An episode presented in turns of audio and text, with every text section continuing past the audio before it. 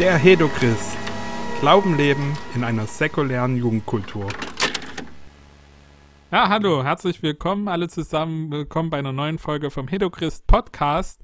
Heute habe ich wieder einen Gast da, den Lukas aus Beirut, und wir werden ein bisschen über das Thema äh, Glauben natürlich in der säkulären Kultur, hier mehr in einem akademischen Feld, mit Atheisten, mit Studenten ist ja viel unterwegs und wir werden da ein bisschen drüber reden, wie man mit solchen Leuten ins Gespräch kommen kann. Und ja, es freut mich, dass du da bist, Lukas. Schön. Also ich wohne in Beirut, bin aber ursprünglich aus der Schweiz, deshalb mein, äh, mein Schweizer Dialekt beim Deutsch sprechen. Tut mir leid. aber ich hoffe, ihr, ihr versteht mich alle. ja. Genau, meine erste Frage an, an meine Gäste ist immer ein bisschen, wo, wo kommst du denn so als Hintergrund, christlichen Hintergrund her? Also, genau, wie bist mhm. du groß geworden, wie hast du Jesus kennengelernt, so in die Richtung?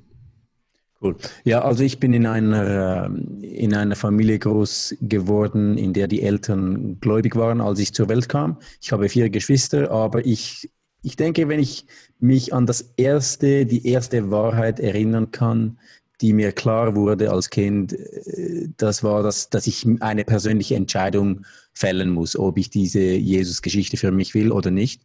Und äh, ja, das war mir eigentlich, eigentlich ziemlich schnell sehr klar. Und es hat dann auch lange gedauert, bis ich mich zu dieser Entscheidung durchgerungen habe. Ich war 19 oder 20 äh, Jahre alt, als ich mich persönlich entschieden habe, Jesus äh, als meinen Herrn äh, zu akzeptieren. Und vorher war ich da, ja, war mit ganz verschiedenen Dingen beschäftigt.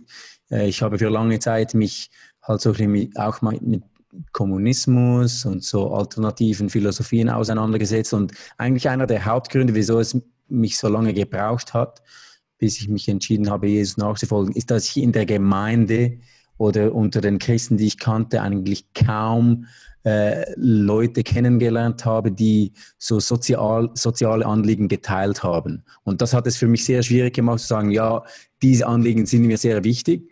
Und wenn, wenn, wenn diese Anliegen dem Christentum nicht wichtig sind, dann, äh, ja, wieso sollte ich mich denn für das Christentum überhaupt interessieren? Da hatte ich so eigentlich für eine lange Zeit, spürte ich so einen, so einen Konflikt. Und äh, genau, darum braucht's, braucht es einige Zeit, bis ich, da, bis ich mich da durchgerungen äh, habe. Genau. Mhm. Also hast du quasi auch schon damals viel über Sachen tiefer nachgedacht, als es vielleicht andere Leute getan hätten und hinterfragt und so, oder? Ja, vermutlich. Also ich war da, wir waren da in einem Trupp von vier bis fünf Freunden unterwegs und wir haben da, als ja, als Teenager, ich meine, bist du da noch nicht so tiefgründig philosophisch unterwegs, wie, sag ich mal, wenn du dann in die Universität gehst und wirklich Bücher liest und so. Aber trotzdem, ich, so Sinnfragen und ja, halt so, wie gesagt, soziale Themen und Gesellschaftsfragen, die haben mich immer beschäftigt. Und das, ähm, ja, das war unter anderem, oder das war wahrscheinlich der Hauptgrund, wieso ich nicht einfach so schnell und auf einfache Weise Ja gesagt habe zum christlichen Glauben. Mhm. Und jetzt bist du ja in Beirut. Willst du kurz erzählen, wie du in Beirut gelandet bist? Ja. Ja, also wir sind seit achteinhalb Jahren in Beirut. Meine Frau und ich, als wir uns kennengelernt haben und dann geheiratet haben, war es schon immer ein großes Thema, ob wir äh, ausreisen, aus der Schweiz ausreisen sollten. Und wir fühlten für lange Zeit, äh, vielleicht fühlten wir eine Art äh, Zug in die arabische Welt. Gleichzeitig war es für uns eigentlich von Anfang an klar, dass wir niemals, sage ich jetzt mal, in einem kulturell traditionellen Umfeld leben könnten, so unter Beduinen oder in Jordanien oder Syrien. Und, sondern wir wollten immer irgendwo in einem urbanen, progressiven, sage ich mal, Umfeld äh, heimisch sein. Und Beirut hat sich da als die perfekte Option eigentlich ja, gezeigt, weil Beirut wirklich so für die arabische Welt jetzt nicht mehr so wie vor fünf Jahren, aber damals und immer noch ist Beirut eigentlich für die arabische Welt so das Tor in den Westen, einfach weil hier äh, viel größere Freiheiten verfügbar sind, religiöse Freiheiten, kulturelle Freiheiten, äh, sexuelle Freiheiten, die es in, in anderen arabischen Ländern oder Städten einfach nicht gibt. Mhm. Interessant, ja.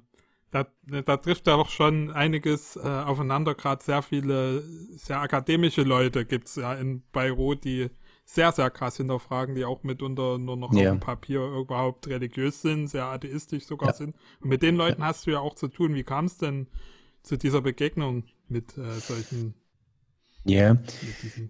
Wir, wir starteten vor etwa fünf Jahren starteten wir eine, eine, eine Bibelgruppe für Skeptiker und, äh, oder, und Atheisten in Starbucks, Starbucks Beirut. Und also wir haben ganz klein angefangen. Da war vielleicht eine oder zwei Personen, die da regelmäßig kamen oder nicht äh, noch nicht einmal regelmäßig kamen am Anfang. Und die Gruppe ist dann eigentlich organisch gewachsen und aus ja, das hat vor allem Intellektuelle angezogen, Studenten oder Leute, die studiert haben und die haben dann auch ihre intellektuellen Fragen gegenüber dem Glauben gestellt. Und so sind wir eigentlich organisch mit dem, ja, in, ins Ministry hineingewachsen. Ich hätte jetzt nicht, als wir nach Beirut kamen, hatte ich nicht einen Plan, oder war es nicht meine explizite Absicht, die intellektuelle Szene zu erreichen? Das hat sich eine Art zu ergeben. Ich, ich fühle mich total wohl in dies, im, im, Ministry, in diesem, in, in diesem Umfeld mit diesen Leuten. Und ähm, ja, aber das ist so organisch gewachsen. Mhm. Was denkst du denn, was die Hauptgründe waren für die Leute, zu eurer Bibelgruppe zu kommen, für die meisten? Also es, wenn ich sowas mhm. machen würde, ich eine Bibelgruppe in, in Dresden, selbst wenn ich das so toll nenne, dass es für Nichtgläubige und für Skeptiker und mhm. so ausgerichtet ist, würde, glaube ich, niemand kommen. Wenn, also wie, mhm. was denkst du denn, warum vor allem Leute da dazu gekommen yeah. sind? Ich denke, das Erste, das Wichtigste sind äh, Vertrauensbeziehungen. Also da ist wirklich Vertrauen und da sind Freundschaften gewachsen äh, halt damals, es war nur ich und meine Frau am Anfang, wir hatten noch kein Team zwischen uns und Leute, die wir kennengelernt haben, nicht durch die Bible Study, sondern irgendwo an irgendwelchen Events. Wir haben es halt, ja, wir wollten wirklich, ich sage jetzt mal, unter Jungen gegenwärtig sein. Wir sind da an, weiß ich was für äh, Poetry Nights gegangen oder Filmnächte, um einfach Leute zu treffen. Und da in Beirut oder in der arabischen Welt im Allgemeinen knüpft man sehr einfach Beziehungen. Vor allem als Ausländer bist du halt so äh, interessant für die Leute, das kommt uns zugute.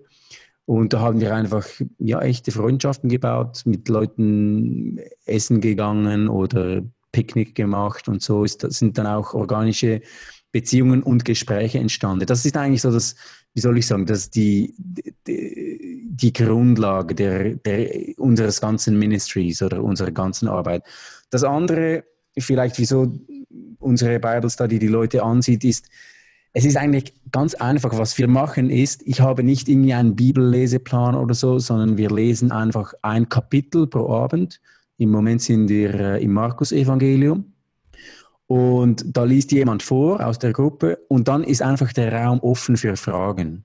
Und da können alle Fragen gestellt werden und wir, ja, es ist uns wichtig, Erklärungen zu liefern, die nicht, äh, sage jetzt mal, Bibelwissen oder alttestamentliches Wissen oder theologisches Wissen voraussetzen, sondern halt wirklich, sage jetzt mal, kontextualisiert mit den Leuten äh, den Text anschauen zu können.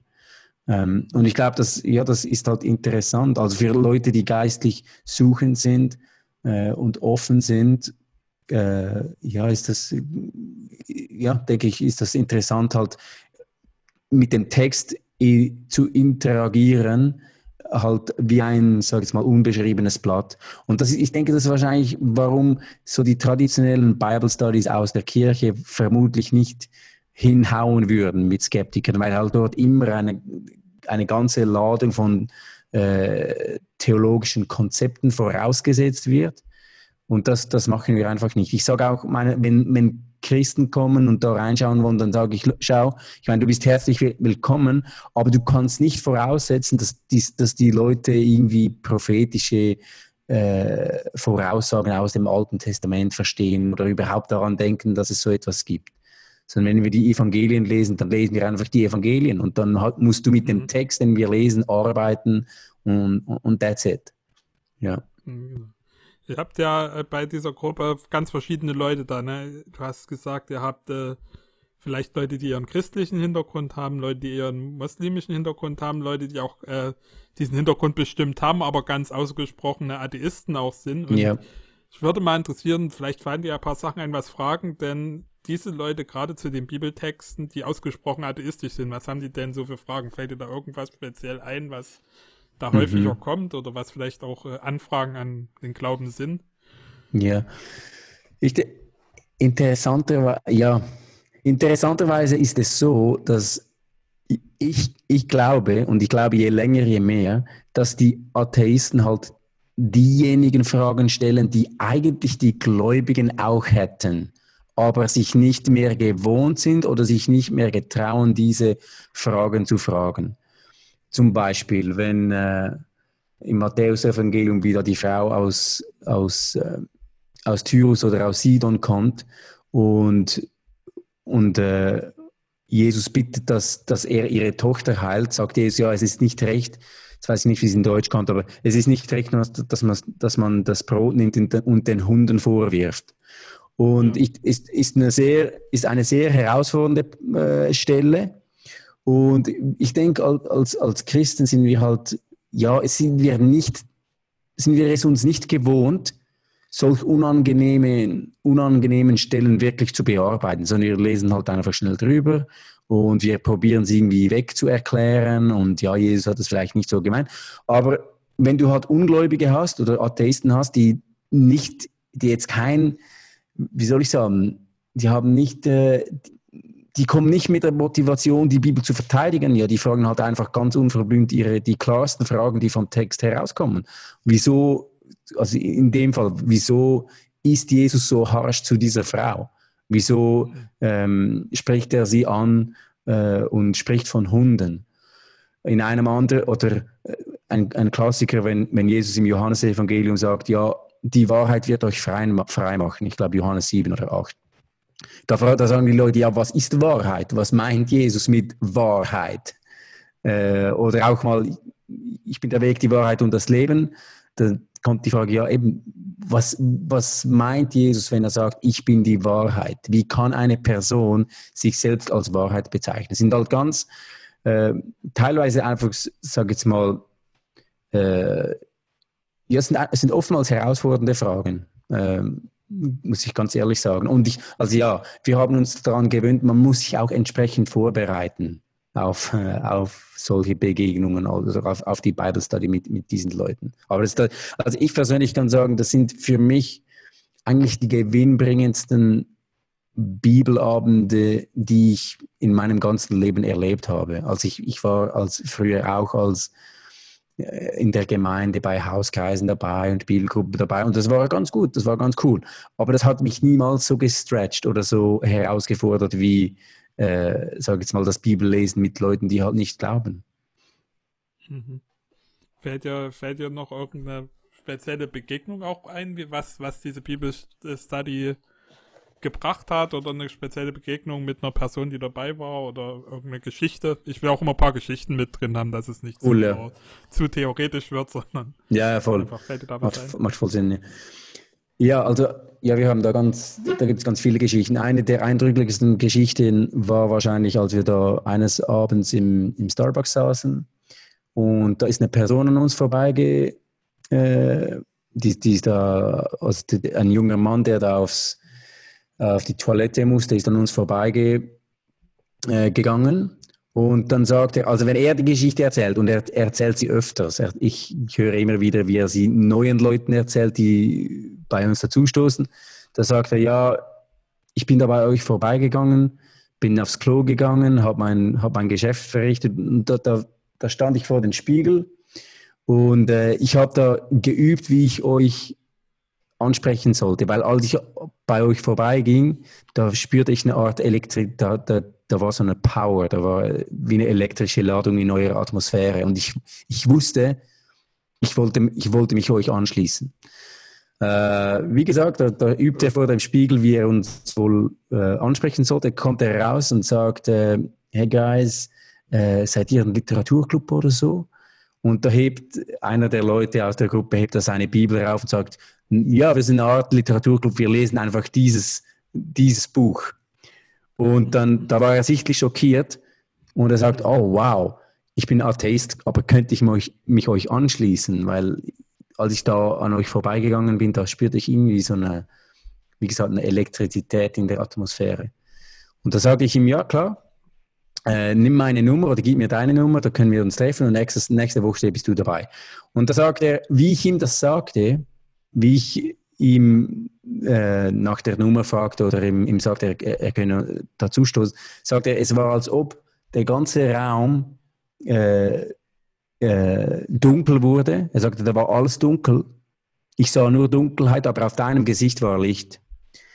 Ähm, genau, dann habe ich mich, also ja, wir haben Nummern ausgetauscht, drei Tage später treffen wir uns und äh, er war ein wirklich aggressiver Atheist, also ein bitterer Atheist, so wie er geredet hatte, du konntest wirklich herausspüren, die, die, die Bitterkeit, die aus ihm rauskam. Er war wirklich aggressiv.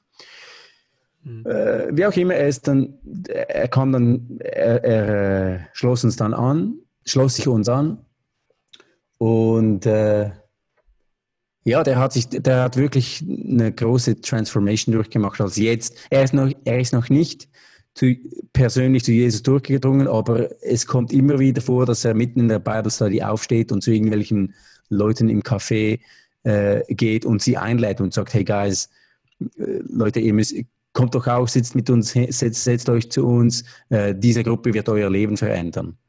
Ähm, ja, das sind so, es gibt ganz viele persönliche Stories, wie, ja, von, wie gesagt, viele Leute, die in unsere Bibelgruppe kommen, die sind noch nicht äh, persönlich gläubig, aber die sind wirklich auch, die, die sind auf einem guten Weg. Ja. Ja, cool. Und aus dieser, aus dieser Bible Study ist ja auch jetzt vor kurzem noch was ganz anderes oder was ganz Neues auch entstanden, nämlich dieser äh, Deflate Channel, wo ich mhm. übrigens auch ab und zu mit Untertiteln mache und sowas. Genau. ähm, willst du da kurz erzählen, was da der Gedanke dahinter war oder die Idee dahinter?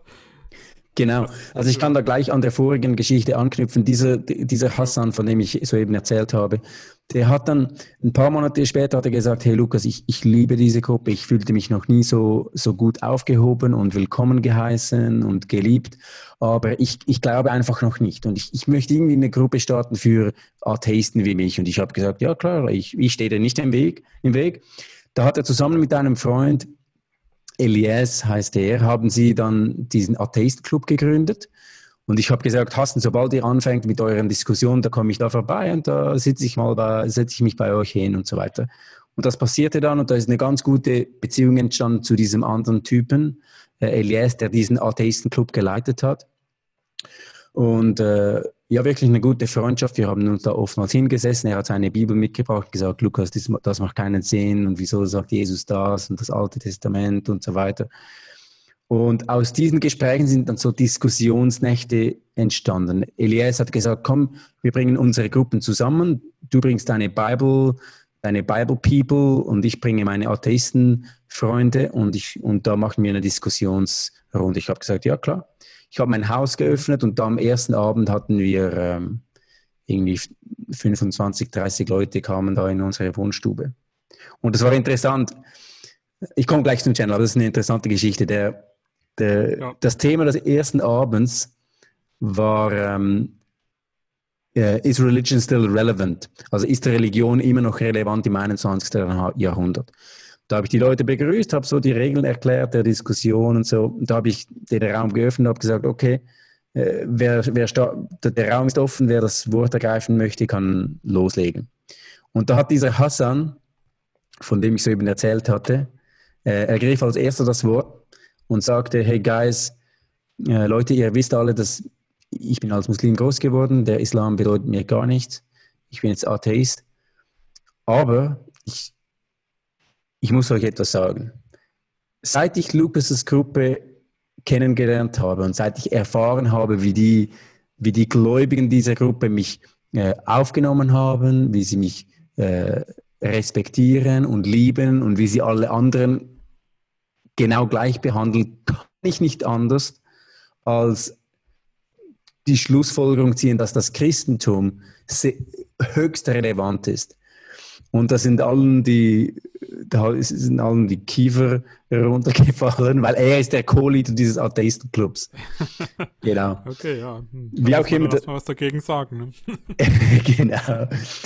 Ja, aus diesen Diskussionsnächten sind dann öffentliche Debatten entstanden, weil das immer, weil da immer mehr Leute kamen, haben wir da öffentliche Debatten aufgezogen mit, mit dem Atheistenclub und mit Wissenschaftsclubs. Und ja, jetzt vor, ich habe dann lange daran rumstudiert, ob ich meine halt diese Argumente, die da immer gewälzt werden und immer wieder aufkommen, Wissenschaft und Glaube, Altes Testament und äh, der, äh, die Kriege im Alten Testament Hölle oder ist Moral objektiv und so weiter. Diese Argumente haben wir ständig durchge, durchge, durchdiskutiert und da hatte ich lange im Sinn, das vielleicht mal auf YouTube öffentlich zu machen. Und so habe ich mich jetzt im, äh, wann war das? Im Mai dieses Jahres habe ich, äh, hab ich da den YouTube-Channel Deflate gelauncht und ist eigentlich eine Art Konsolidierung oder Ausweitung dessen, was wir schon die letzten paar Jahre hier on the ground in Beirut gemacht haben. Genau. Mhm. Und du kommst quasi dann auf dem Kanal ja aber auch mit allen möglichen sehr viel aggressiveren Atheisten wahrscheinlich yeah. zusammen, weil es ja öffentlicher ist. Ne? Dort hattest du yeah, den Rahmen, dass du persönlich bist und dass die Leute wirklich dich auch wertschätzen. Ähm, ja. Das ist nochmal anders online, würde ich jetzt mal schätzen. Ja, das ist ein bisschen anders und das, das war auch eine, sag ich mal, eine, eine Learning Experience oder eine, eine, eine Lektion zum Lernen am Anfang. Ja, da kommen halt, ja, da kommen halt ein paar aggressive Kommentare zurück. Aber ich kann mich eigentlich ganz gut abgrenzen. Also ich, ich sage auch, wenn Leute einfach nur aggressiv ihre Kommentare droppen oder so, dann, dann reagiere ich auch gar nicht weil das, das, das lohnt sich gar nicht, das ist es nicht wert.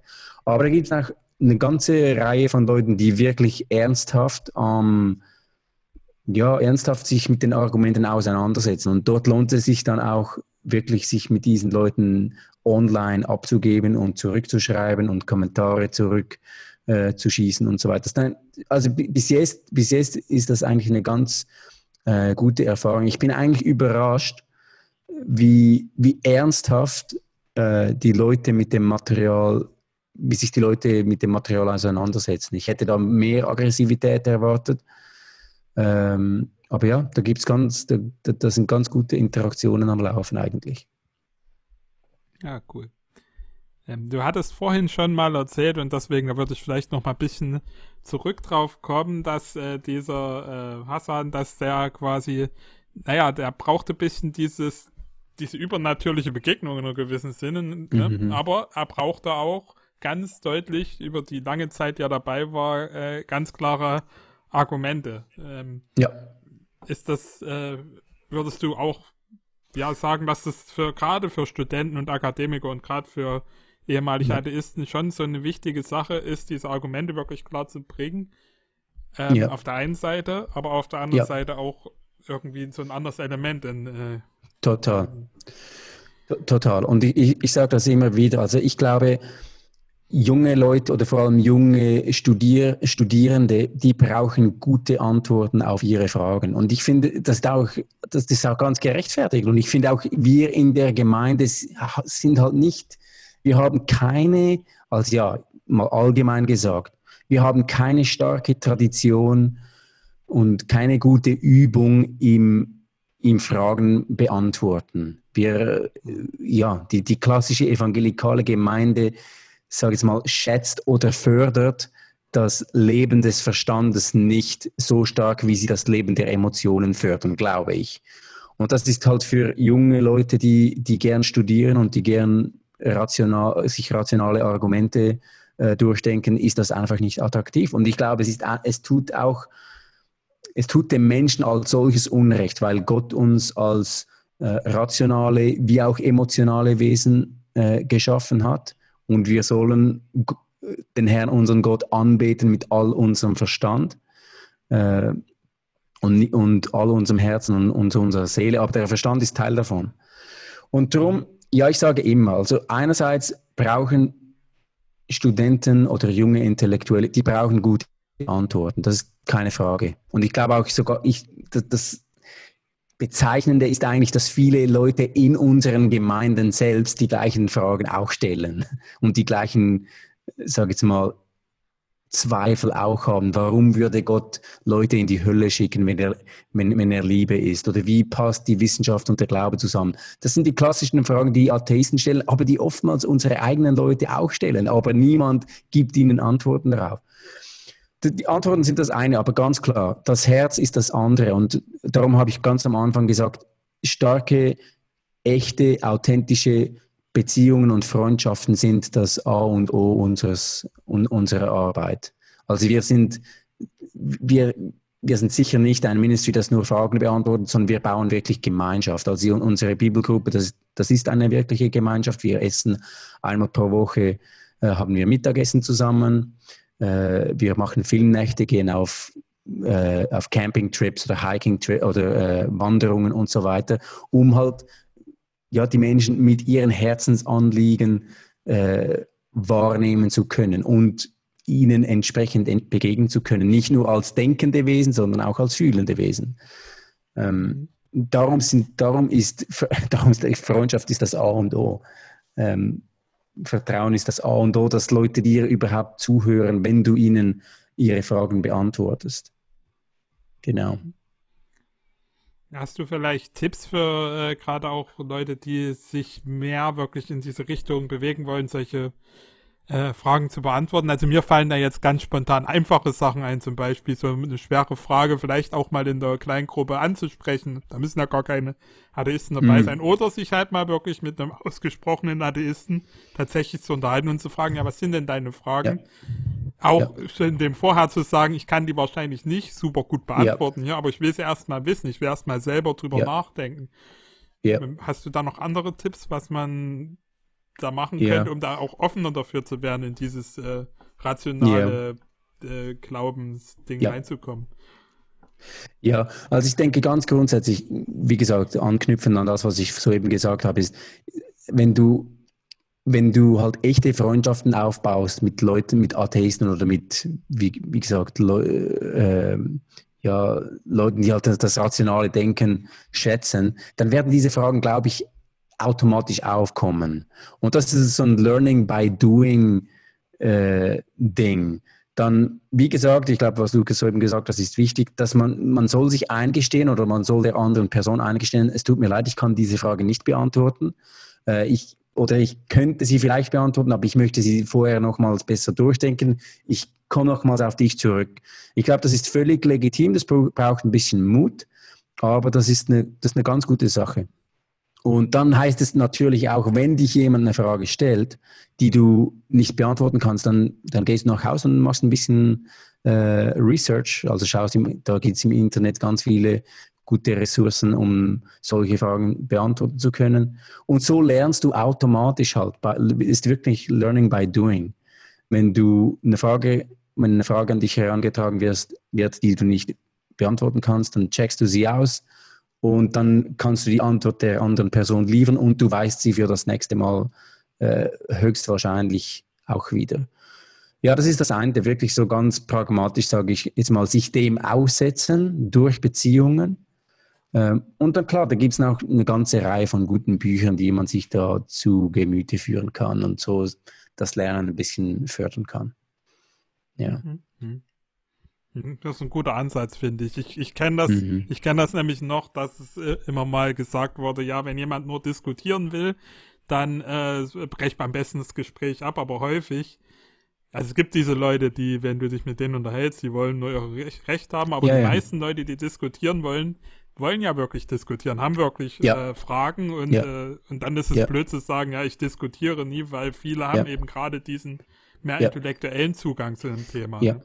Ja, ja, und äh, das ist, ein, das ist ein, ein, ein super Punkt. Ich denke auch, viele Leute haben, Leute, die diskutieren möchten, also wie, wie, wie du gesagt hast, ich glaube, das ist super wichtig, dass wir das ernst nehmen und nicht einfach das abtun als, ja, die möchten einfach diskutieren, die möchten einfach rechthaberisch sein. Nein, ich meine, wie gesagt, diese Fragen sind legitim und äh, wie die, ja, ich meine, die, die Jünger hatten ständig Fragen an Jesus, äh, die Pharisäer, alle anderen Leute hatten Fragen und Jesus hat sich diesen Fragen gestellt.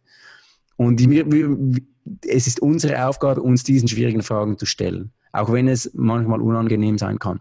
Jetzt, das andere, was, was man sich bewusst sein muss, ist, dass selbst Leute, die nur Fragen stellen oder nur diskutieren möchten, auch die Leute haben ein Herz. Und oftmals, aus meiner Erfahrung, kann man sagen, dass, dass die in vielen Fällen bringen die Leute diese intellektuellen Fragen, aber dahinter steckt oftmals, und sie bringen diese Fragen, um sich den Glauben vielleicht auch ein bisschen fernhalten zu können oder sich um eine Entschuldigung äh, haben zu können, damit sie nicht glauben müssen. Aber was wichtig ist, ist, dass hinter diesen Fragen oder hinter dem Verstand, der diese Fragen aufwirft, eben auch das Herz des Menschen steht. Und oftmals ist, oder in vielen Fällen sind, ist eine Person, die, die einfach Fragen stellt, die stellt sie nicht einfach aus einem, sag ich mal, Vakuum, sondern oftmals steht,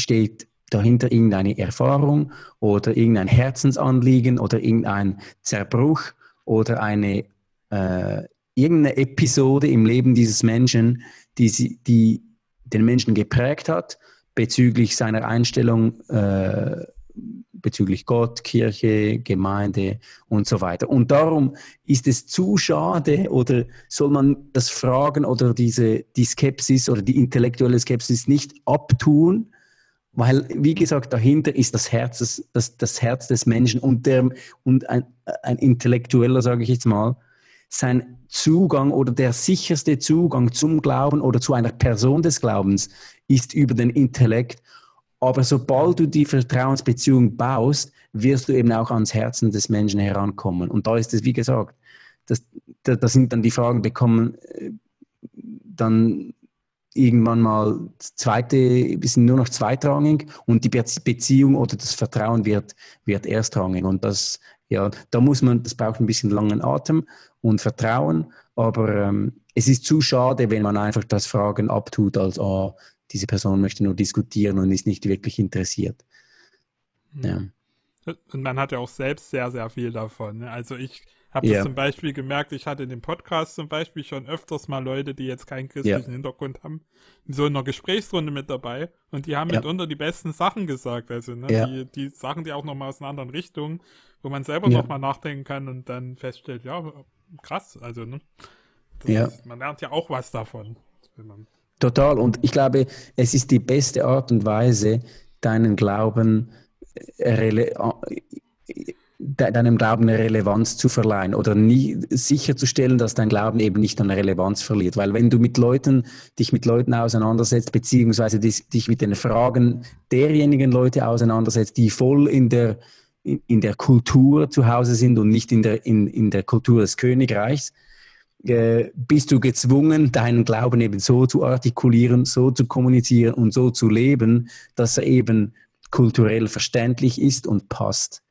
Ähm, und das, ja. das kannst du nicht, das kannst du einfach, das kannst du im Gemeindekontext schlichtweg nicht lernen, weil es das falsche Umfeld ist dazu. Ja. Cool. Ja. Ähm, ja, was habe ich noch für Fragen? Achso, erstmal mache ich noch kurz Werbung. also, ich hatte, ich hatte jetzt, das geht jetzt mehr an die Zuhörer, ich hatte vor, mit Lukas noch öfters äh, ein paar äh, Sachen aufzunehmen, dann eben nochmal zu ganz speziell diesen Fragen. Er hat da schon Sachen vorbereitet, die würden wir dann als Vortrag äh, da direkt reinspielen und danach aber auch nochmal darüber ins Gespräch kommen und das wird in den mhm. nächsten Monaten irgendwie noch erscheinen, wenn das klappt. Also da werden wir auch noch ein paar spezielle Fragen, ganz speziell ähm, da wird es ein bisschen thematischer dann. Da wird es nicht so persönlich mit Erfahrungen, sondern da wird es mehr thematisch das mhm. machen wir noch. Genau. Cool. Ähm, ja. Ja, äh, Lukas, willst du noch irgendwas äh, loswerden? Sonst könnten wir dann jetzt das auch zumachen.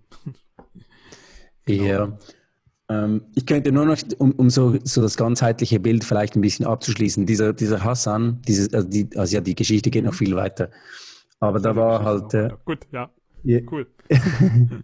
ähm, der hat da mal, wie gesagt, ich habe mit ihm eigentlich so all die großen apologetischen Themen, wie man die nennt, halt die so die rationalen Fragen gegenüber dem Glauben, die haben wir da durchgearbeitet von, wie gesagt, Wissenschaft und Glaube, Evolution, Moral äh, und so weiter.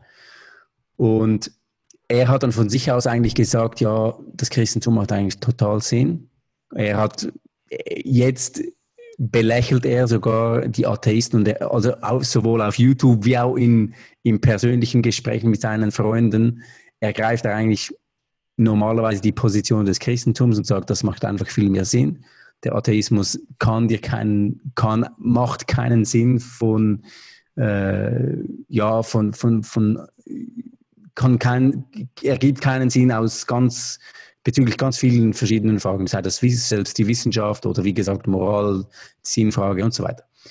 Ähm, ich habe ihn dann mehrmals, ich habe ihn in der Vergangenheit schon mehrmals gefragt, hey Hassan, du selbst sagst, dass das Christentum Sinn macht, dass du es am eigenen selbst erfahren hast, dass eben die, dass die Liebe Gottes eben wirklich real ist und spürbar ist und erlebbar ist in, in einer Gemeinschaft wie dieser. Äh, du sagst, dass es selbst rational Sinn macht. Was hält dich davon ab, selber äh, Jesus nachzufolgen? Und da, ich habe das mehr als einmal schon gefragt und über die letzten zwölf Monate wahrscheinlich. Und da hat er jedes Mal dieselbe Antwort gegeben. Er hat gesagt, ja, weißt du, Lukas, das stimmt.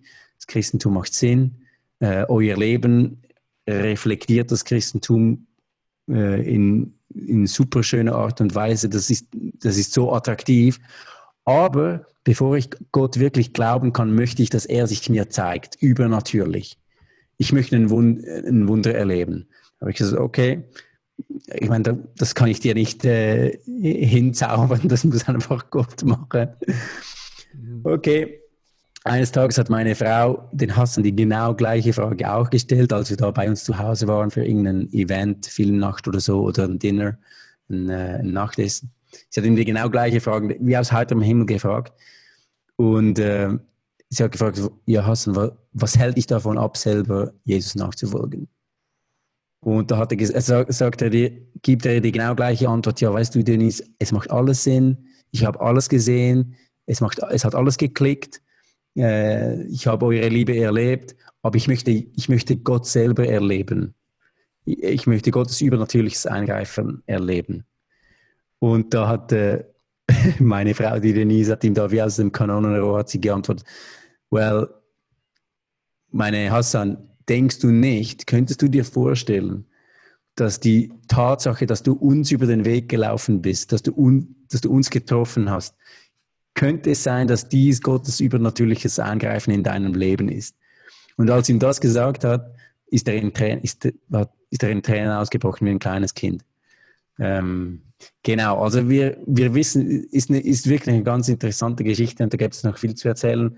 Und wir haben, wir haben eigentlich wirklich sehr große Hoffnung, dass er so von, Saul, von einem Saulus zu einem Paulus wird. Weil er war wirklich, er war an einem ganz anderen Punkt, als wir ihn erlebt, äh, kennengelernt haben. Und jetzt, ja, es fehlt eigentlich nur, es fehlt eigentlich nichts mehr, dass er sich selbst Jesus hingibt, aber wir können es nicht machen, ja. Wir, wir warten einfach. cool. Ja, schöner Abschluss. Danke, dass du dabei warst. Ja, danke, dass du mich äh, eingeladen hast.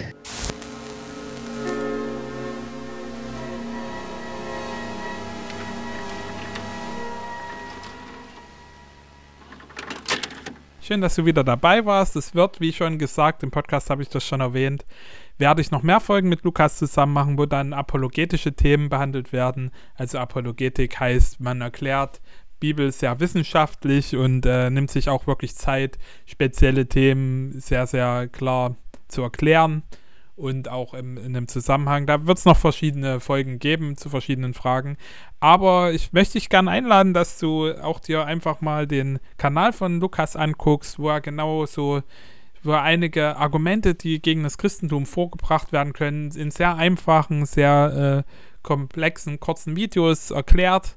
Ist in Englisch, aber ich habe da Untertitel dazu gemacht. Also wenn du Englisch kannst und oder wenn du dich das sonst interessiert, und du mit Untertiteln klarkommst, dann ähm, schau doch mal in seinen Kanal rein. Ich habe den Kanal unten in den Show Notes verlinkt. Und ja, sonst gibt es nicht viel zu sagen. Wir sehen uns bei einer nächsten Folge und schön, dass du dabei warst. Tschüssi.